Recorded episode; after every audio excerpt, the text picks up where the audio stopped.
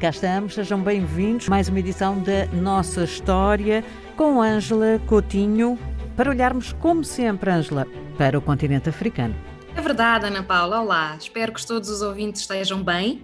Hoje vamos falar de um tema, digamos, transversal e que é muito importante para perceber os desafios que o continente africano tem estado a viver, a enfrentar e que são também, neste caso em particular, desafios para um futuro próximo, que é uh, um dado uh, crucial para se perceber a realidade africana de hoje: o crescimento sem precedentes da população na segunda metade do século XX. Eu trouxe alguns números, Ana Paula. Tínhamos, em 1950, 200 milhões de africanos. Em 1990, 600 milhões de africanos e em 2020 1 bilhão e 300 milhões de africanos. Hum? Portanto, a, média de taxa de crescimento da população tem sido, ao longo das últimas décadas, de mais de 2%.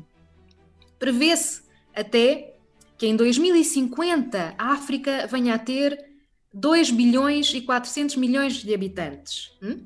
A África tinha, em 1950, 9% da população mundial e em 2023 deverá atingir a percentagem de 18% da população mundial. Sendo que a maior parte desta população, ou cerca de metade, não é? Portanto, uma fatia muito importante, é jovem. Em 2050, pensa-se que mais de metade da população africana terá menos de 25 anos. Portanto, vemos aqui grandes desafios, uma juventude, um peso muito grande da juventude, as dificuldades que os países enfrentam e vão continuar a enfrentar em relação ao desemprego, ao enquadramento uh, desta população, sendo que, como acontece aliás a nível mundial, este crescimento exponencial que a África conheceu uh, na segunda metade do século XX foi também acompanhado por um crescimento exponencial da urbanização, portanto, eh, muita população nas cidades. Isto acontece, acontece no mundo inteiro, não é? Quando olhamos para este crescimento da população no continente africano na segunda metade do século XX, vemos zonas do continente onde o crescimento é muito acentuado e outras onde não é tanto.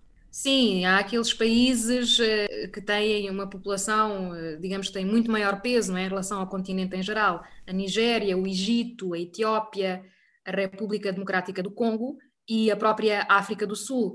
Há aquelas regiões da África tropical, equatorial, não é? Que tinham mais doenças tradicionalmente, portanto, com um clima mais difícil. Mas este crescimento tem a ver, Ana Paula, com um aspecto positivo da colonização, já que temos falado sempre dos aspectos negativos, não é? Em si só a colonização, com certeza, tratando-se da subjugação de povos, com certeza que é uh, um, um, episódio uh, dramático na vida das populações. No entanto, a colonização europeia em África trouxe também alguma ciência, tecnologia que mudou a vida das populações. Hum? Por conseguinte, este crescimento exponencial da população uh, esteve relacionado com uma baixa da taxa de mortalidade, sobretudo a infantil, hum? com uma vacinação em massa, que entretanto foi feita já no pós-independência, e com a utilização de medicamentos. Mas, eh, de facto, com a colonização europeia, começou-se a introduzir a medicina moderna nestes eh, territórios, então, colónias. Fez-se investigação e Portugal, nesse aspecto, é pioneiro, fez muita investigação relativa a doenças eh, tropicais, são conhecidos os trabalhos de médicos goeses nesse aspecto, não é?